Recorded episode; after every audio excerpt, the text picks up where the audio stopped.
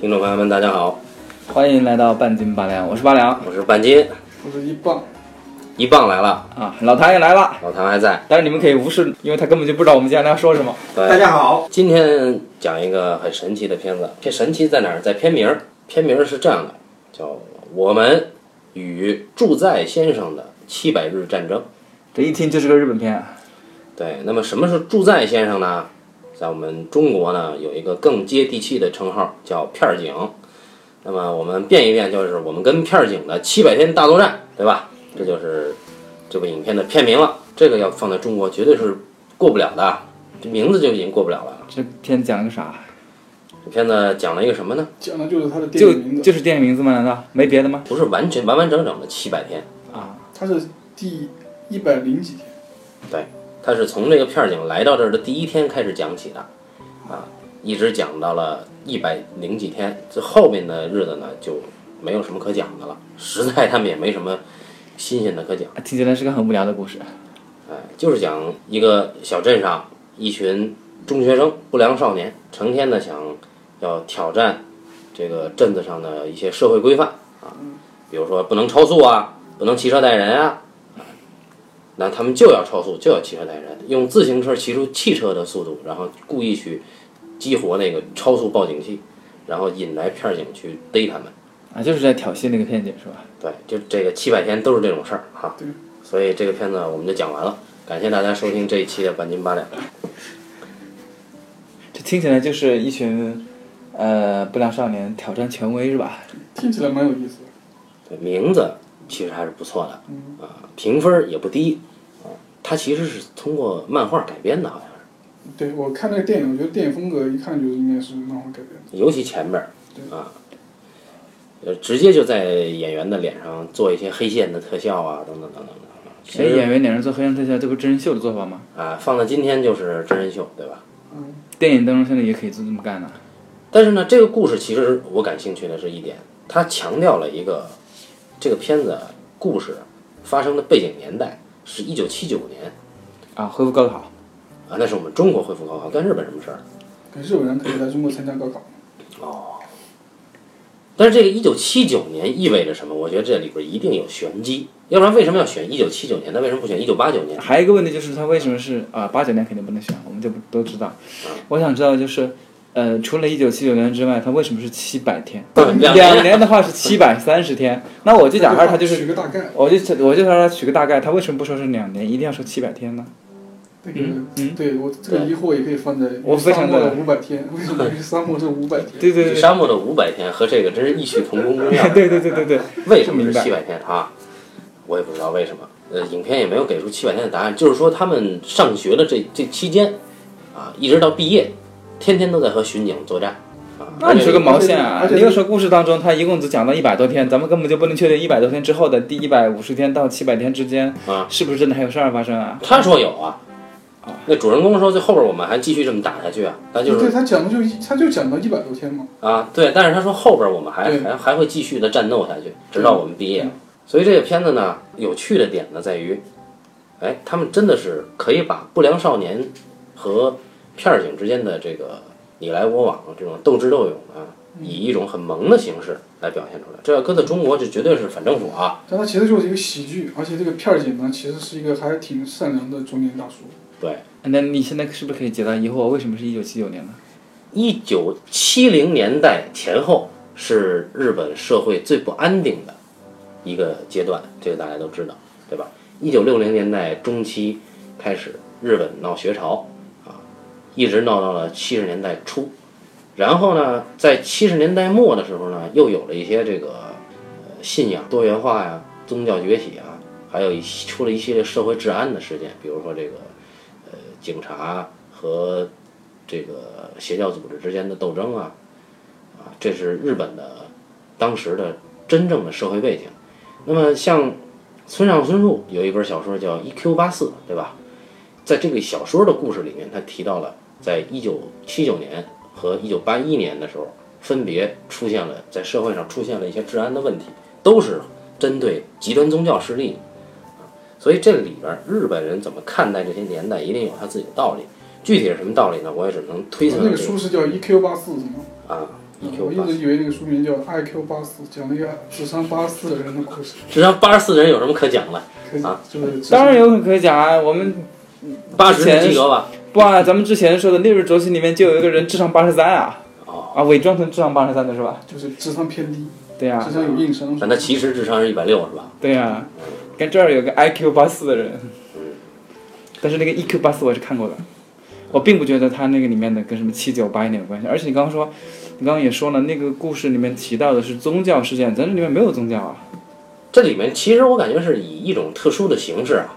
虽然说是青春片啊，是以青春的这帮不良少年去反抗，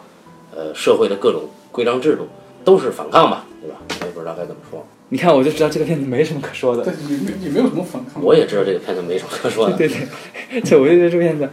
这个这个故事吧，我看的时候我就他也没有什么反很抗，惆因为这怅片儿警实际上就一个人，他其实是一个人，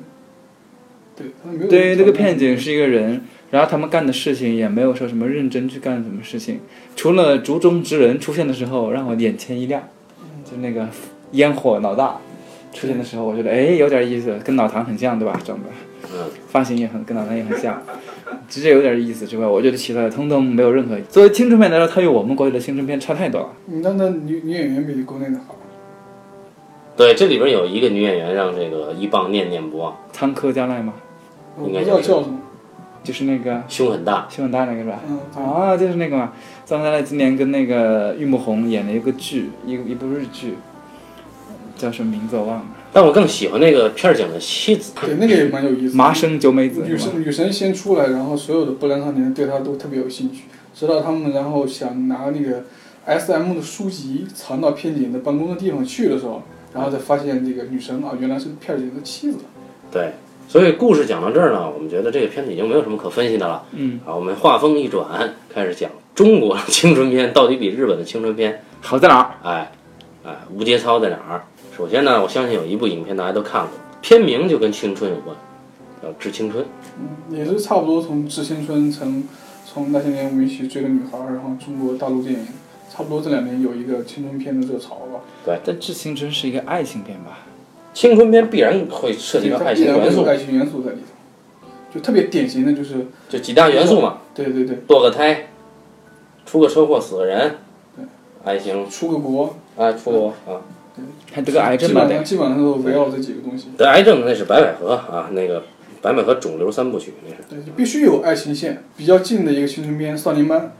本来的剧本，张继就写《亲爱的》、写《中国合伙人》这个编剧呢，他最早他自己的那个剧本呢，实际上是没有很多感情线的，他就是一个讲几个几个少年天才去参加数学竞赛的故事。少后年班来，对，然后后来这个片子为了上映，加了一些乱七八糟的感情线。啊，《少年班》是张继写的。对啊。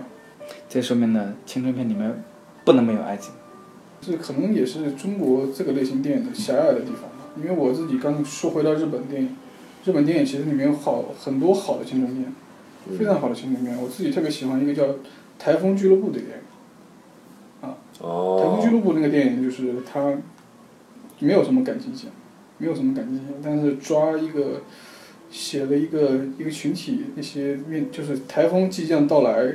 然后那个群体在一个特殊年龄段的一些心理的状态，其实特别精准。它是一部电影吗？对。啊，应该是八十年代的，八十年代的日本八十年代的电影，谁拍的？导演叫向米，顺二啊，像是他呀。但我最近看了好几部日剧，也是青春片，嗯，都是工藤官九郎写的，什么《池袋西口公园》啊，然后有这个《木根津猫眼》啊，也是他写的。去年年底，今年的《对不起青春》啊，都是他写的，都是青春片。啊，但是我们为什么要列数这么多片子呢？我们不是要说中国的片子吗？你可以说中国的片子吗？就是我自己看过几部，我是觉得，其实还是最开始的两部相对是好的，就是《致青春》和《那些年我们一起追的女孩》。那些年其实相对风格上挺清新的，看完了以后也觉得没什么。嗯，但是《致青春》呢，是看的时候就知道它没什么，所以对中国的青春片呢，我就没什么可说的。好，我感可以谢大家收。我可以提出一个疑惑吗？啊，就是为什么我看《致青春》的时候，我总有一种萎了的感觉，还没有硬起来，对，就已经萎下去了那种感觉，或者就是就被淹了一刀一样的感觉。对，我就是不知道你们有没有这种我觉得感觉青春片有一个就难度，就是讲，其实你讲青春，就是讲一个特殊的一个阶段里面，比如说在学校里头，啊，就那些事儿，然后啊其实讲起来还相对容易。但问题是，像《致青春》从《致青春》开始的，然后有一些电影带来的这个，他会后面再讲一个他们已经，比如说多少年之后嗯啊，多少年之后，然后这个这些人变成什么样了。嗯啊，这个就会带来一个问题，就是这跟比如说他这个故事主题的问题。咨询生就是其实是他讲了这些人，呃，隔了一些年之后，然后又又又纠葛在一起，然后他明显出现了一些呃混乱的地方，就是而且我而且有一些非常概念化的对人物的设计，比如说这个赵又廷从国外留学回来之后，然后基本上把这个人的呃描写全部用他自己的嘴说出来，就说啊，我变成了一个我自己不喜欢，曾经会很不喜欢的人啊那种东西。然后包括他们的情感，然后可能会变得混乱啊，变得成人化，但这个都很高度概念化。对呀、这就是我刚刚说的，我看到的这几个片子都有一种先天被淹了一刀的感觉，特别是《致青春》，一看就是一股中年范儿。我不明白大家为什么叫它青春片，我怎么看都觉得它是一部中年中老年人你的要对得起，首先你要对得起它片名，人家就叫《致青春》，但是有一个问题哈，它《致青春》其实是写给青春的，对吧？啊，啊，那那其实立场上因讲，因为因为我因为那个电影是有原著小说的嘛，哦是很热门的网络小说。然后哦这个原然著小说后我看李过强李强去改编的。嗯然后我实际上是对李强是有兴趣的，尤其我很喜欢他的第一个作品叫《孔雀》嗯啊。然后我也能看出来，其实在这个改编当中还是有一些他的编剧的一些痕迹在里头啊，就一些对还我觉得是还挺残酷的东西。原作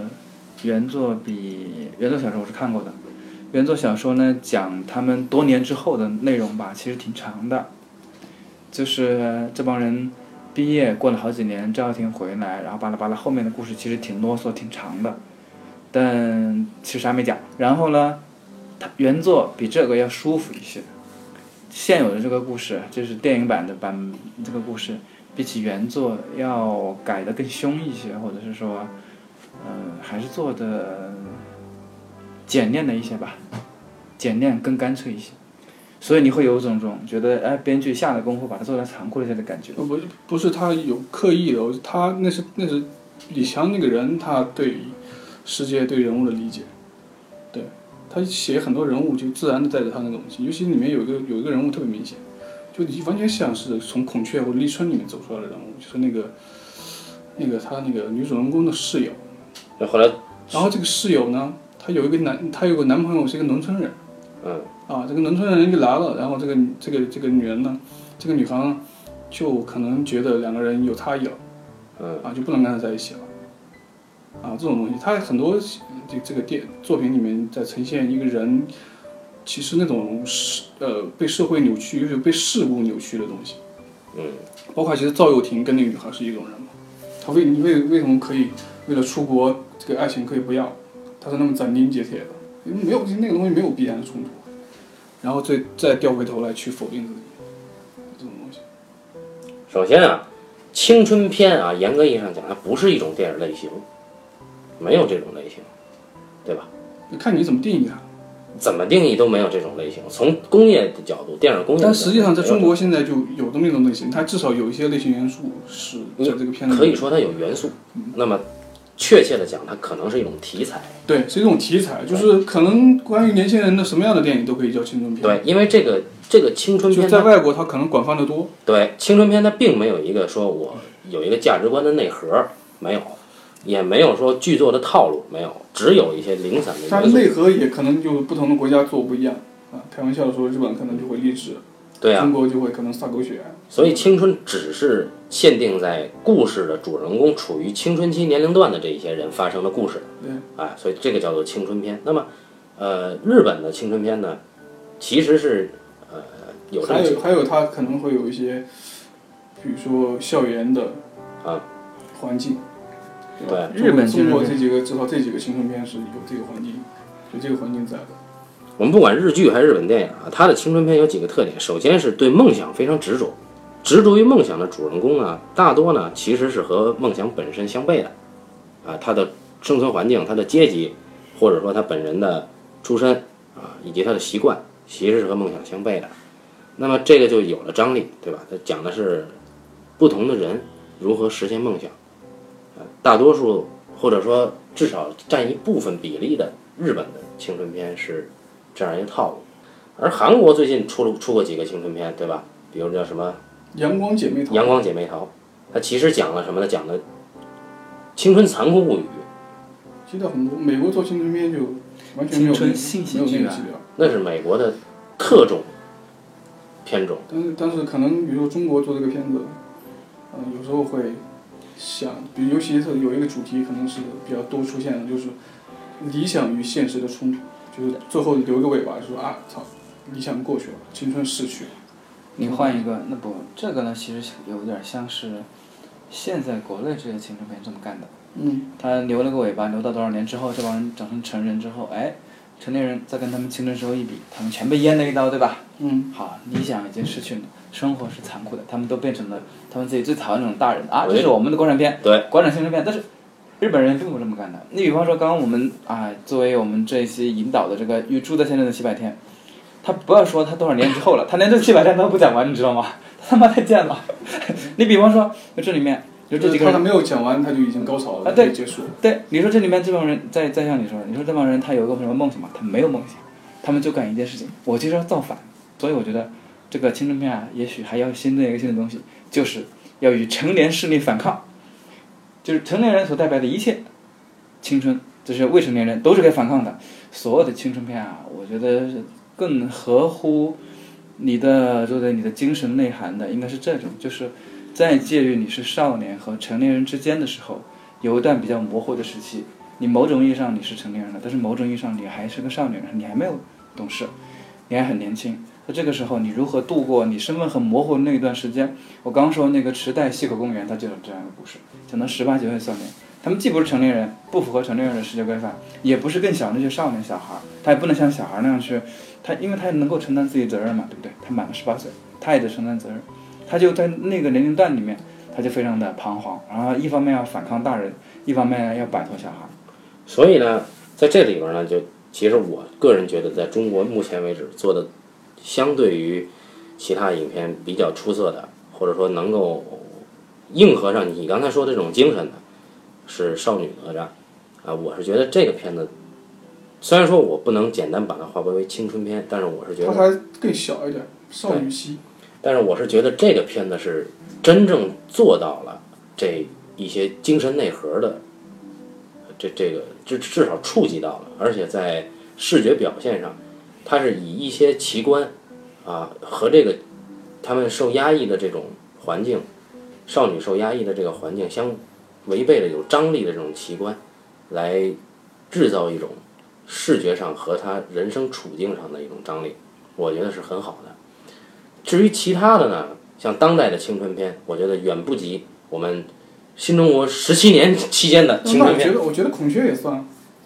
孔雀，孔雀的主人这个公孔那雀个是成人的，孔雀的主人公那兄弟兄弟姐妹三个人就是一个青春期，就是一个青春期，而且他讲的都是那些，除了那个最开始他要去考考空军呢、考空军他讲讲一系列的，最后他怎么理想破灭的事儿。他那个片子其实是真正的触及到所谓痛、疼痛的那些东西，但他那个疼痛有些东西是放在一个家庭内部的关系里面去讲的。李强的东西给我感觉心里边给你长根刺儿嗯，啊，就你你所谓的疼痛，我觉得他是这样，就是我是觉得李强的东西，你说他锐利吧，他不是锐利，他其实是挺拧的，把你的心装一根刺儿，然后在这儿来回来去拧。我觉得李强的东西给我感觉是这样，所以我一直不喜欢李强的东西。那孔雀是打动我的，我觉得那个是比至少比资讯生那种东西做的是要有深度多。所以我不喜欢《致青春》，也对那些年，那些年还稍好一点，是因为他没有说去讲你那个，一定要讲你那个那段时间你是怎么样，你是如何去反抗，如何去努力的，到最后啊，吧嗒吧唧一声，然后把你拍死了，拍回啊，你最后变成了什么什么，你最讨厌的那种人什么的。对，他就是还是他是思想负担他会多一些。但斯坦福啊，他是用一种，他就是正儿八经用那种成年人的思路去对他一开头，跟你谈施先生的一开头就是给你定一个这样的基调。他是他一开头是个什么呢？他一开头是讲那个女主人公在上大学的火车上睡着了，然后做了一个梦，做了一个梦，梦见她自己变成了一个公主，然后就是像童话故事里面豌豆上的公主。然后当她起来之后，然后旁边横根一甩头告诉她，她下面垫的不是一个豌豆，是一个打火机。那像一个黑童话，他定了这么一个基调。所以，严格来说，这情人面这个东西啊，你不能，你你不能把它说明，或者是不能把它说透，就有点像游戏规则一样，你不应该要有最后，你正儿八经那个情人面，你就不应该有后面他变成成年人之后的那一套东西。哎，所以这里边我又想到一个片子啊叫《青春派》，这个片子我觉得是有意思的，不知道你们看过没有？刘杰导演的，至少他的立意是有意思的。但这故事讲到后来有它问题了，实际上是个命题作文，它是最开始为为了有关部门要做一个高考题材，嗯，但后来他可能在这个题在这个命题作文里面还做出了一个，哎，他藏了一个反高考的逻辑啊。其实这个立意是很好的，只是后来执行这个故事的过程中，呃，有些走偏啊。但是这个片子总的来说是很有意思的，讲一个少年在高考备战倒计时一百天的时候，啊，决定不复习了，要和自己的班上的女神告白。于是这个少年就是爬爬阳台，结果摔伤了，导致这个呃暗恋的事儿败露，还没有表白成功。然后最后呢，因为家长的阻挠，这个少年失恋了，影响了他的高考发挥，然后少年就被迫复读了。在复读期间，这个少年和低年级的呃一群伙伴结成了高考阵线啊。那么后来就当然是回归到考生考上了重点大学，以这个为结尾。但是在复读之前的故事，我是非常喜欢的，啊，呃，在社会上找不到自己位置的很彷徨的那个感觉，有这个感觉在，所以我是觉得青春派这个东西是有意思的。呃，另外就是今年上半年有个片子叫《左耳》，对吧？老对唐老唐肯定熟，因为左耳是个网络文网络作家改的，对吧？呃，姚雪漫从那个他最早到北京不是我来说，应该说是不算网络作家，但是他写的东西是陆金波他们第一代推出来的，是面向于这个呃高中生、初中生的那种哦娱乐写作的代表人物之一。哦，嗯，其实你也可以看待他是网络作家，就这样，只是娱乐性的阅读类的一类代表人物，青春读物。比网络作家可能写的文笔好一点儿，稍微讲究一点儿是吧？对对对对，文学圈是有一个专门的所谓青春文学啊、有这么一个，确实是有这一个嗯青春文学还挺、挺火。致青春的那个作家是谁志勋那个作家是辛夷坞，啊？他的文笔估计跟饶雪漫不相上下吧。那老唐看过左耳呃，看过多少？啊？那你看完左耳你觉得怎么样？呃，我觉得一个字好。怎么好？啊是你是觉得这故事打动你，还是说拍的美？嗯，第一个就是我是觉着它的制作方向来说的话，比国内的他的班底跟志勋生的班底好像是同一个班底，因为也是关锦鸿监制的，他的班底可豪华，是吗？摄影师是赵飞左耳摄影师，啊，他的美术师是日本人，执行导演是台湾人，监制呢，志勋生的监制是一样的，关锦鸿。左耳金是关锦鹏是吧？对，在制作上肯定没得说，所以说是在制作层面上，我觉得这是一个电影的完整度特别高，对完整度特别高。啊这个同意。这第一个，第二个就是我就觉得，呃，他挖掘了一部分深度的东西。其实饶雪漫的那个小说好像是黑色的东西更多一点，啊，但是这个导演呢，就说是其实苏有朋其实他也是一个很很有深度的嘛，因为他喜欢演的角色，虽然他之前是乖乖虎嘛，他后来走到反向去，想挖掘人物的一些深度，但是他为了觉得这个电影是一个大众面向的这种这个产品嘛、商品嘛，可以这么说嘛，他把他整个那种残酷度、青春无语的残酷度减弱了。哦，所以说看了之后就觉着，嗯，分寸感特别好。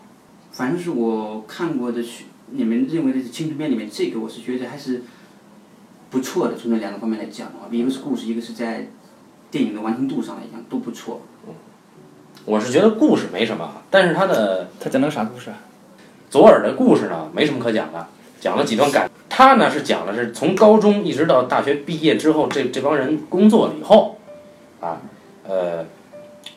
青春逝去，呃，如何看待之前的这段情感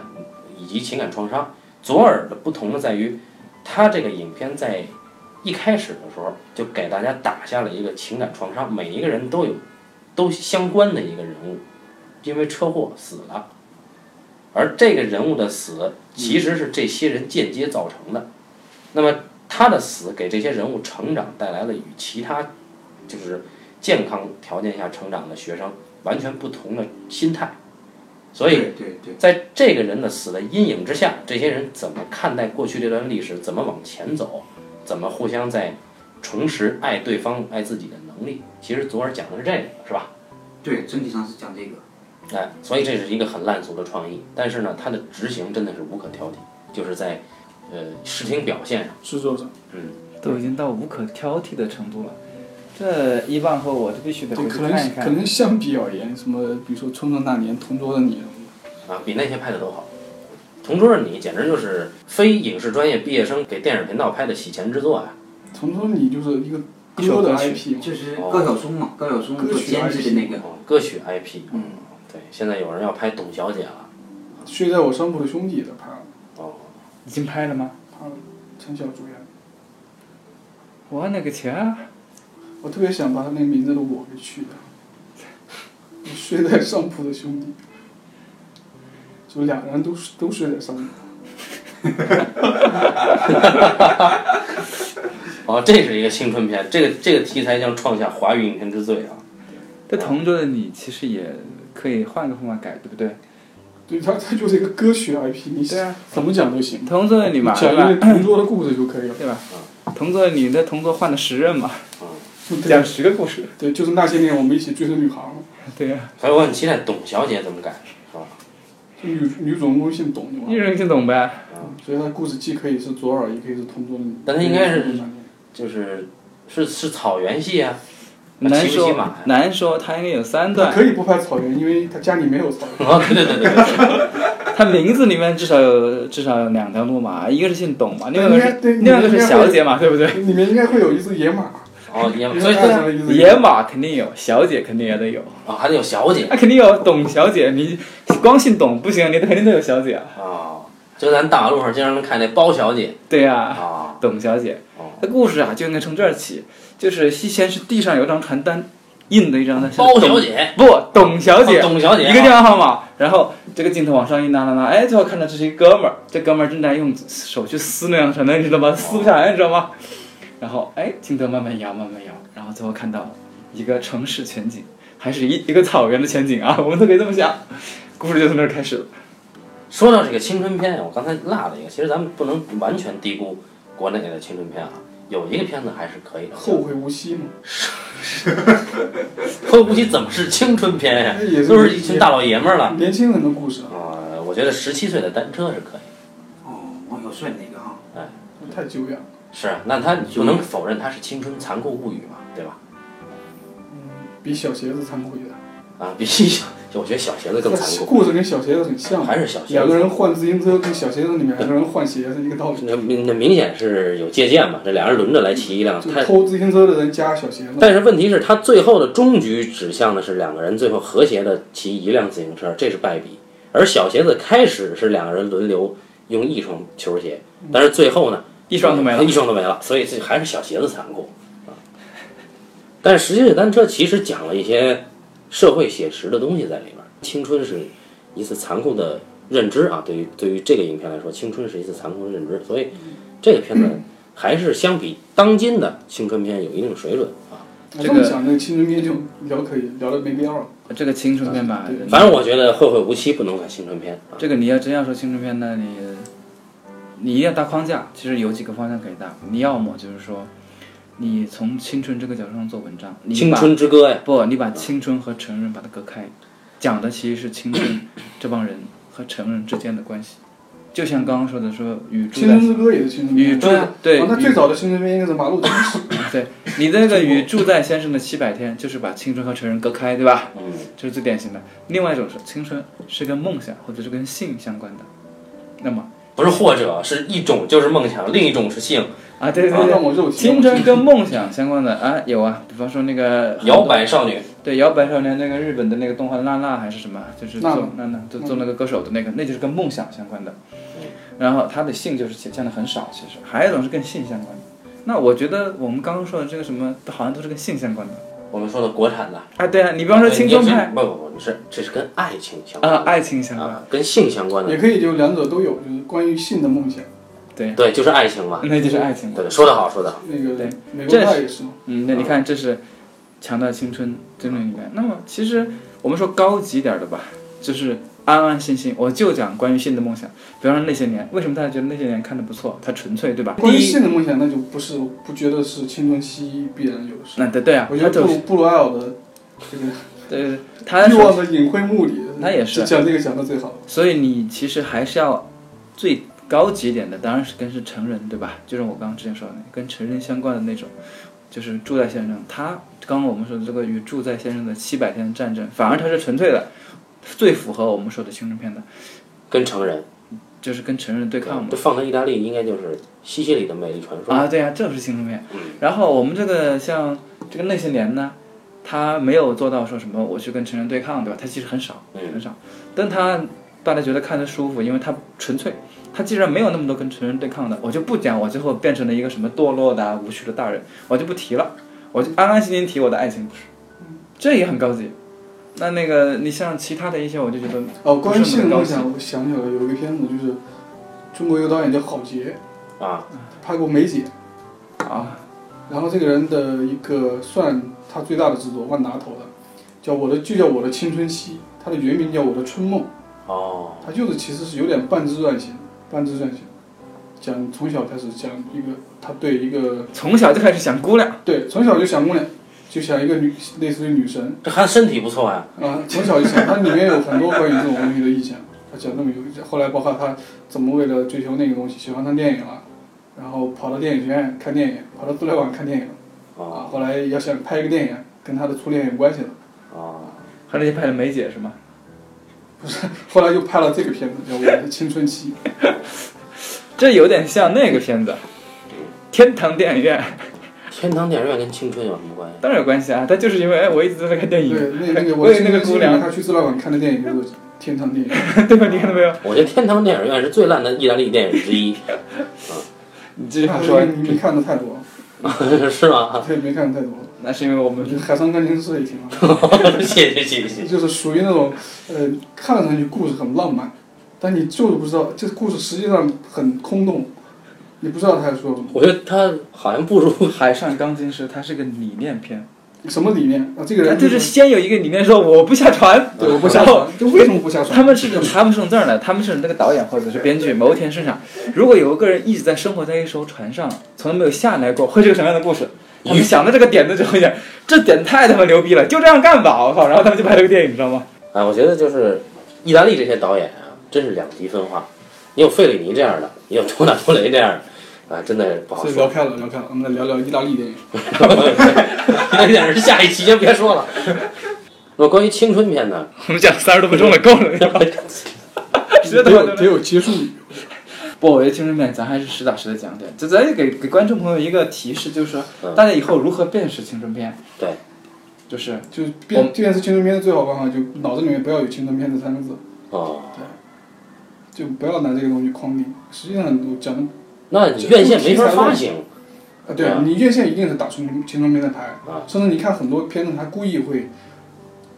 加上青春两个字，对，所以你这个观众所辨识以是最给好你一个方类法型信息。啊，就是看格瓦拉，他有青春标签儿，你就看去吧。所以听众朋友们，啊，如果你看到以下情节：一堕胎，二车祸车祸，三出国三出国，四劈腿、劈腿，五葬礼，